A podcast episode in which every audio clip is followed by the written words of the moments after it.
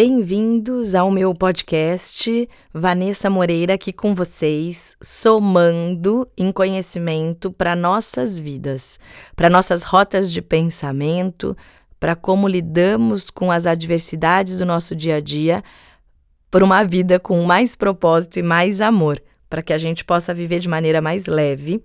O tema de hoje que eu estou trazendo para vocês é o tema Pais e Filhos. Depois do episódio 2, onde eu trago o seu papel na família, algumas pessoas entraram em contato comigo para questionar sobre as emoções da mãe, como isso chega para o filho ou do pai. Então vamos falar um pouquinho dessa relação de pais e filhos. Os filhos, eles vêm para cada família na informação daquela família. Eles não são vítimas da história da família, eles não são culpados pela história da família, eles são continuidade. É importante que a gente comece a exercer essa visão de continuidade. Nós não somos seres humanos isolados. Uma vida não começa e termina em mim. A minha vida ela vem dos meus pais, avós, bisavós, tataravós e todo mundo que viveu antes de mim, e ela continua eu tendo filhos para os meus filhos, se eu não tiver filhos, para os meus colaterais, porque tem a rede da família e de parentesco. Então, uma boa notícia é que nós não somos um ser, um ser isolado, mesmo que em alguns momentos você não se identifique com a sua família, você faz parte dela sim. E ter essa condição de pertencimento, ter essa rota de pertencimento dentro de você, só vai te fazer bem. Não quer dizer que você tem que ser igual à sua família. Não quer dizer que você tem que pensar como eles pensam, agir dentro daquilo que eles acreditam que você deve viver. Só quer dizer que você pertence àquele núcleo de família. E você pode sim ter as suas próprias escolhas dentro desse processo. A sua vida é sua, o seu caminho, as suas escolhas, tudo isso é seu, mas você faz parte sim de um sistema de amor muito maior chamado família. Mesmo com dificuldade de expressar esse amor, é um sistema de amor.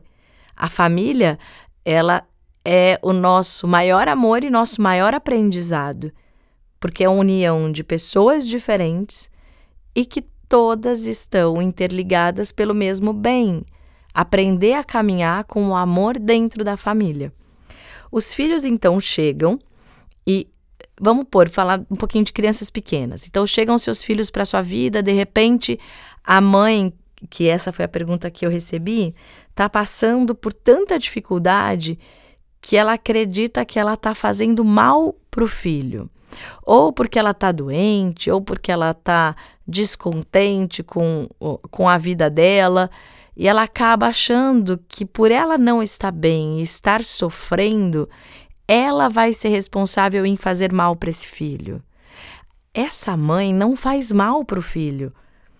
Ela já passou a vida adiante. Esse filho já tem a história dele. E claro que as crianças até os 6, 7, 8 anos de idade estão muito conectados com as emoções dos pais. Eles percebem, isso está muito à flor da pele, está muito no ar. Se a mãe não vai bem, se o pai não vai bem. Mas não quer dizer que por isso a mãe e o pai têm que estar bem o tempo todo. Eles têm a vida deles, o desafio deles, eles não têm como fazer mal para o filho simplesmente porque estão vivendo um contexto onde eles estão sofrendo. Eles não estando bem, o filho vai sentir, vai perceber, pode às vezes ficar mais agitado se for pequenininho, pode querer mais a atenção dessa mãe e desse pai, mas mal não faz. E por que que às vezes a criança tão pequenininha fica mais agitada e querendo mais a mãe que não tá bem ou querendo mais ficar perto desse pai que não tá bem? É como se eles pudessem fazer assim: "Mãe, pai, olha aqui para mim, fica presente, não fica sofrendo por algo uh, que tire você de você mesmo e não você de mim. O filho começa a fazer esse movimento de trazer demanda para o pai e para a mãe, para que o pai e para a mãe se despertem de quem eles são. Não porque os filhos precisam, então o pai e a mãe têm que ficar bem. Os filhos só precisam ser filhos e ser amados da maneira que esses pais ou quem cuida desses filhos conseguir manifestar o amor. Tudo isso faz parte da rota e da informação de cada modelo de família. Não tem como uh, culpar ou uh, ficar pensando que porque você tem uma dificuldade com o pai do seu filho ou com a sua vida, você está fazendo mal para o seu filho. Não dá para a gente ficar bem 100% do tempo. Eu ouvi uma frase outro dia que eu gostei demais da diferença entre sucesso e fracasso.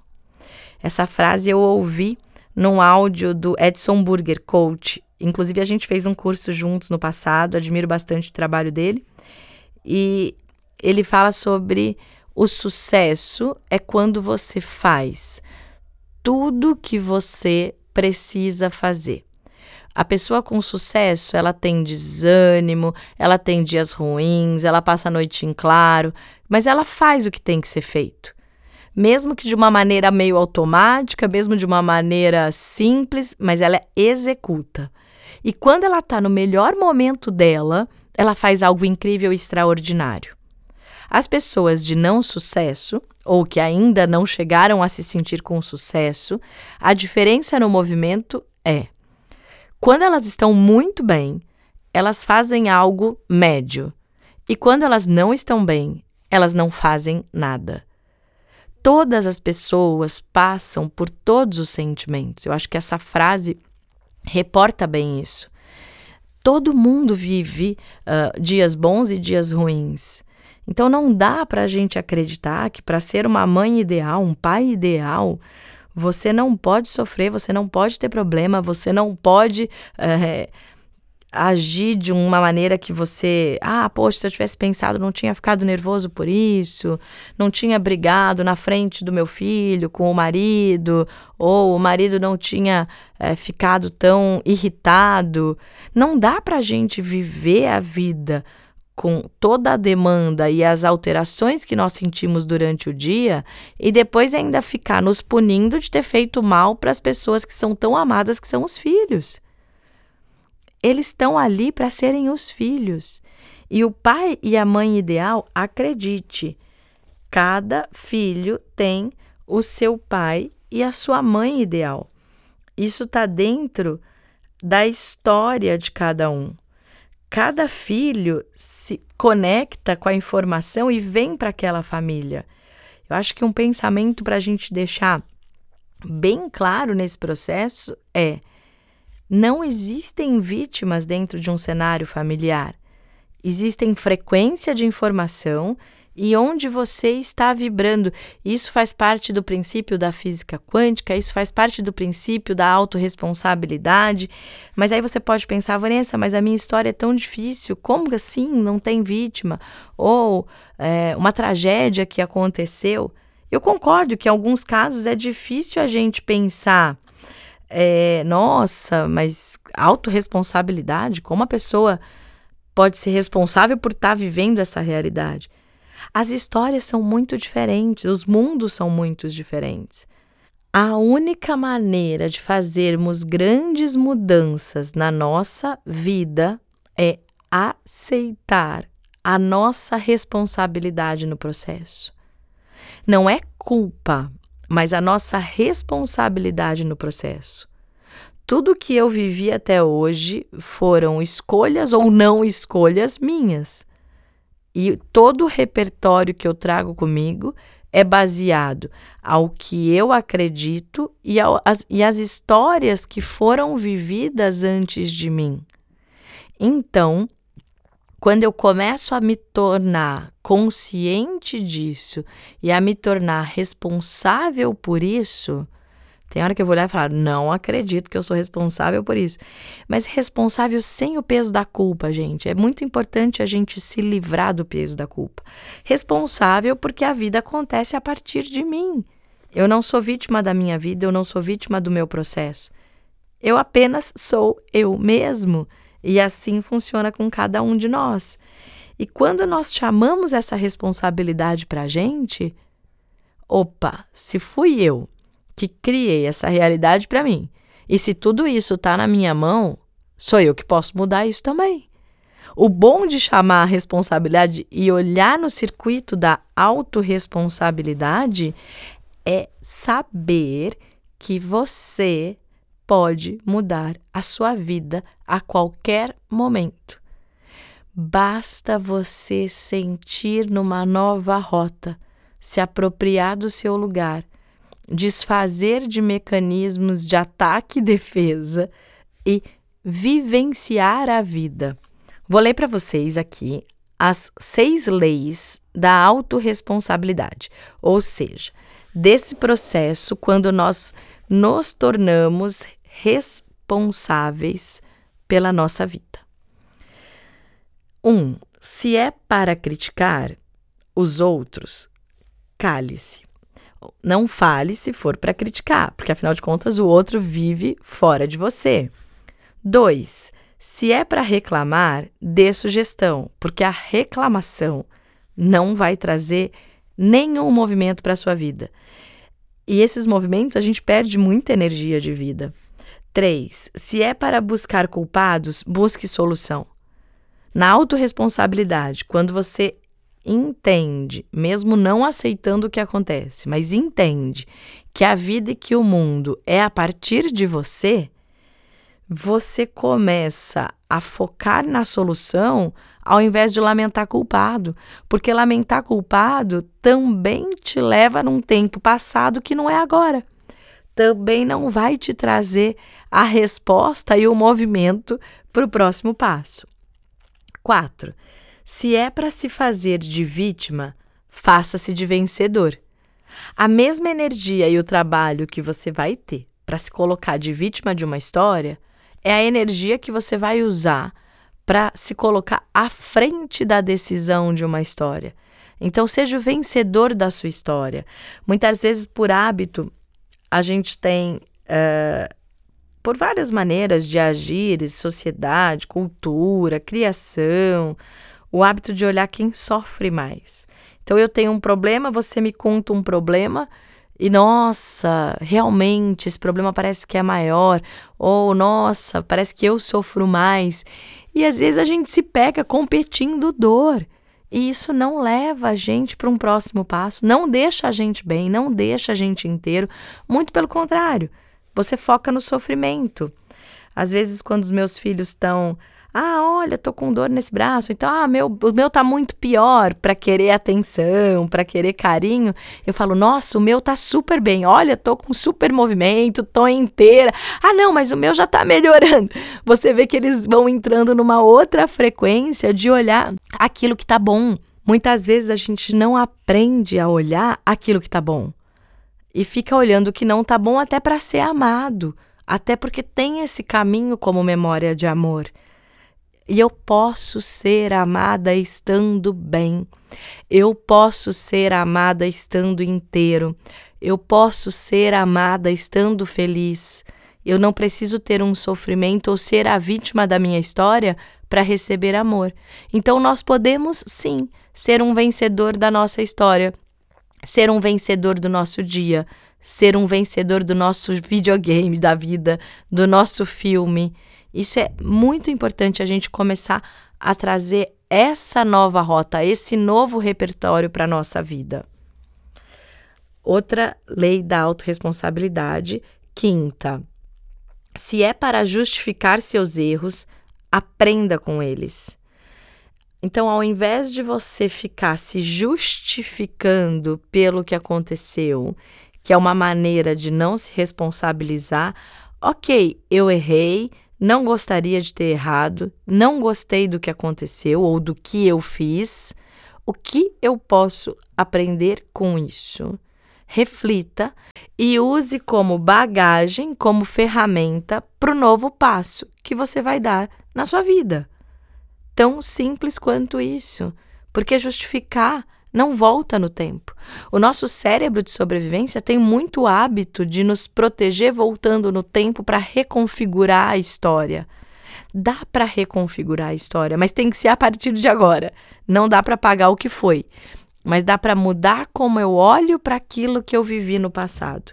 E a sexta lei, se é para julgar as pessoas, julgue as suas atitudes não julgue as pessoas. Então, ao invés de eu dar uma conotação, ah, aquela mãe é ruim, aquele filho é desobediente, né? Para trazendo para o nosso tema aqui de pais e filhos. Não. Aquele filho está tendo uma atitude desobediente. Aquela mãe está tendo uma atitude ruim para esse momento. Porque quando a gente julga a pessoa, você vai criando rótulos de como olhar para outra pessoa. E se eu vejo aquela criança como desobediente, é assim que ela vai se comportar comigo. Porque eu já estou já trazendo esse valor, já acredito nisso, já olho dessa maneira e é assim que eu vou me conectar com essa criança quando eu estiver perto dela. Tem um exemplo para a gente refletir. Eu acompanho alguns professores e tanto em curso, palestra, treinamento em escola, e às vezes eles trazem, né? Nossa, Vanessa, eu comecei uh, depois do que eu tô ouvindo com você, estudando com você, a aplicar algumas coisas para minha vida e sempre quando muda de turma, o começo de semestre, vem ali uh, o perfil de cada aluno. Quem é mais atencioso, quem é mais bagunceiro, aquela criança que é mais dedicada às tarefas, a criança que quase não traz tarefa. E ele falou para mim, esse aluno, eu passei a não olhar essa essa descrição, essa abordagem do perfil de cada aluno antes dos primeiros 15 dias de aula. E por 15 dias eu entro na sala de aula e me conecto com o melhor de mim, com o melhor das crianças. E eu sinto que a gente começa um novo movimento juntos. Porque começa ali, parece que todo mundo resetado, todo mundo olhando a partir de agora. E o curioso é que quando eu começo a olhar o perfil descrito pelas outras reuniões, das crianças, de comportamento, eu me surpreendo de ver que aquela criança que de repente não entregava tarefa ou aquela criança que não tinha tanta atenção na sala de aula está entregando as tarefas, está tendo atenção, está se dedicando, está reagindo e participando da sala. Então, como é importante essa reflexão que esse aluno trouxe para esse olhar para o novo da nossa vida a partir de agora. Porque senão a gente fica preso a olhar aquilo que já é mostrado para a gente. Então, não julgar a pessoa e sim a atitude, e a atitude é para esse momento. Essa atitude dessa pessoa para esse momento é ruim. Amanhã pode ser diferente? Claro que pode. Eu acredito que todo mundo acorda para dar o seu melhor para o dia de hoje. Cada pessoa acorda vibrando o seu melhor. E se durante o dia, ao longo do dia, com cada desafio, os acontecimentos vão fazendo com que a pessoa reaja de uma maneira extrema em alguns momentos, é porque ela não conseguiu lidar com o tamanho daquela situação. Mas sim, todos acordamos dispostos a dar o nosso melhor. E você ter essa questão da autorresponsabilidade, de trazer a vida para um presente, vai ficar mais leve dar os próximos passos sem olhar tanto para o que passou. Deixe o passado no passado. A troca com o meu passado é perfeita. Isso também nas relações entre pais e filhos, isso também nas relações familiares e para a vida. A troca com o meu passado é perfeita. Ou seja, tudo o que eu vivi até este momento da minha vida está de perfeito acordo. Quer dizer que eu gostei de tudo e concordo com tudo? Claro que não, mas está de acordo porque é o que aconteceu. Ponto. A troca com o meu passado é perfeita. E quanto mais eu olhar a vida por esse ângulo, quanto mais eu olhar esse aspecto da minha vida, mais presente eu vou estar e mais eu vou poder desfrutar da minha relação com os meus filhos, com os meus pais, com o meu trabalho, com os meus amigos, com o parceiro, porque a vida vai ficando mais leve para ser vivida e não com a preocupação sempre do que está errado dentro do que eu estou vivendo. Essa é uma reflexão importante para que a gente aplique mesmo na nossa vida, no cotidiano e vá fazendo as mudanças gradativas para ter a nossa melhor vida, por uma vida com mais propósito e mais amor, porque sim, a vida está acontecendo agora para cada um de nós. E para você que quiser mandar uma pergunta, entrar em contato, lembrando, tem no Facebook o meu grupo Vanessa Moreira com W, canal do YouTube também com o mesmo nome, Instagram Vanessa Moreira. Você coloca, entra em contato, manda um direct e faça a sua pergunta ou traga uma ideia para o nosso podcast.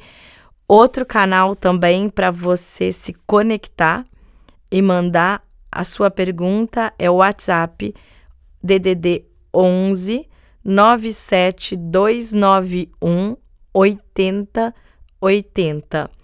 Inclusive também no WhatsApp eu estou mandando mensagens de bom dia com um recado especial para cada dia. Se você quiser receber, mande um oi no WhatsApp que você vai receber a minha mensagem de bom dia. E uma ótima semana. Até o próximo episódio.